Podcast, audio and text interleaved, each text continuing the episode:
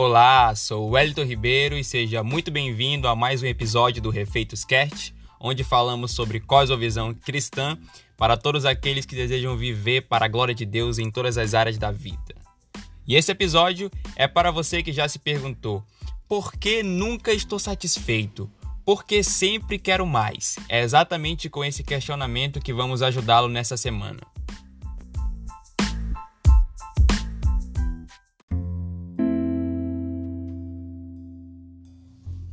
Vamos começar esse episódio com uma citação de C.S. Lewis. Diz o seguinte: Somos criaturas divididas, correndo atrás de álcool, sexo e ambições, desprezando a alegria infinita que se nos oferece, como uma criança ignorante que prefere continuar fazendo seus bolinhos de areia numa favela porque não consegue imaginar o que significa um convite para passar as férias na praia.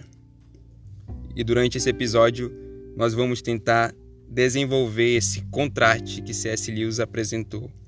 Eu te convido a entrar nessa jornada comigo.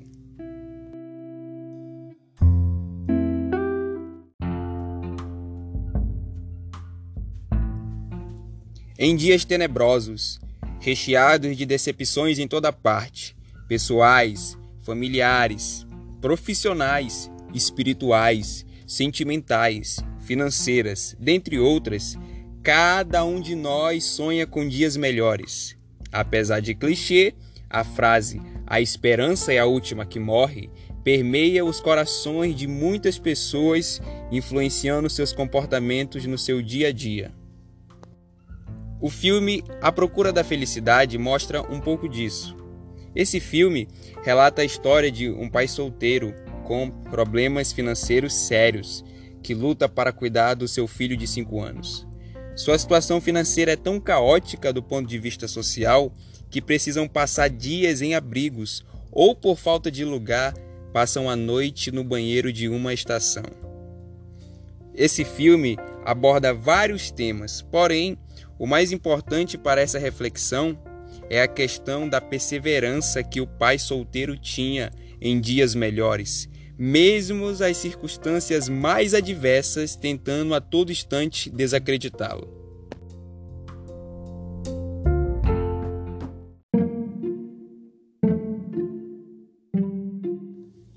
A história mostra-nos que ele trabalhou aplicadamente todos os dias para tornar realidade os dias melhores. Assim como esse pai solteiro, cada um de nós tem se esforçado dia por dia para criar nosso paraíso particular, que nada mais é do que aquela condição em que tudo estará conforme sonhamos. Mas será que a vida se resume a isso? Dedicamos-nos completamente, renunciando muitas das vezes às coisas mais importantes da vida, pessoas, nosso caráter. Essa jornada ela pode até ter aparência de aventura estimulante, mas no fundo é um terror apavorante. É como queimar dinheiro para aquecer-se no Alasca. Quem se propôs a trilhar essa jornada percebeu que, por mais que se esforce, o paraíso particular nunca chega e quer saber a verdade, ele nunca chegará. Respondendo à pergunta do início do podcast, porque eu e você nunca estamos satisfeitos, porque nós sempre queremos mais, porque existe no nosso coração um anseio por plenitude. Pensamos que tal plenitude passa por questões materiais, carro, casa, roupas, eletrônicos, etc. Mas, almejado estes elementos, a chama da busca pelo paraíso particular se apagará não, caro amigo. É como mascar um chiclete estando com fome. A satisfação é apenas temporária. E agora a gente vai citar uma frase de Blaise Pascal que diz o seguinte: E assim é o ser humano, tão vazio que se preenche com qualquer coisa, por mais insignificante que seja.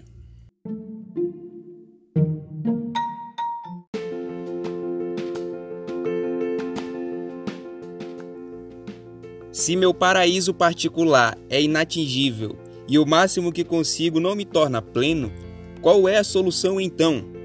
A cosmovisão cristã, a luz no fim do túnel para os anseios da humanidade, diz que nossa alma é imortal, isto é, teve início, mas não vai ter fim. Se isso é verdade, o meu desejo por plenitude não pode ser saciado por nada que supere a imortalidade. A narrativa bíblica também afirma que Deus é eterno, ou seja, não teve início e nem vai ter um fim. A lógica aqui é simples. Se minha alma é imortal, somente algo eterno é capaz de satisfazê-la. Logo, somente Deus pode satisfazer o anseio que possuo de ser pleno, de ser feliz. Todo anseio humano é, na verdade, um anseio por Deus. Johann Wolfgang von Goethe disse isso.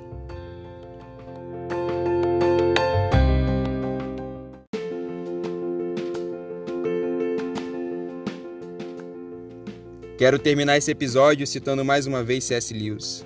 Ele disse: As criaturas não nascem com desejos a menos que exista satisfação para eles. Um bebê sente fome?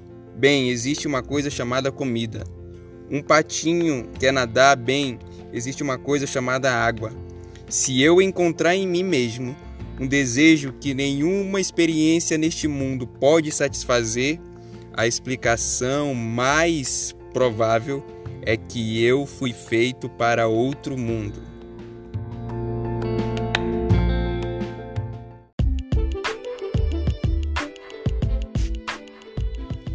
Se você nos ouviu até aqui, eu quero te agradecer profundamente porque eu reconheço que vivemos numa era muito agitada, que às vezes é difícil parar para ouvir algo enriquecedor.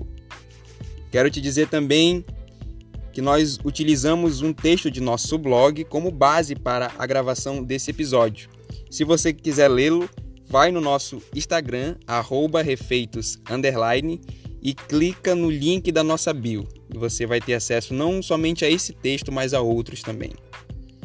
No próximo episódio, nós vamos responder a seguinte pergunta: De onde vem a minha dignidade? Então, vai logo aumentando a sua expectativa porque vem coisa boa por aí. E por fim, compartilhe esse podcast ou conte a um amigo sobre ele. Não queira ser abençoado sozinho. Passa isso à frente. Em nome de Jesus.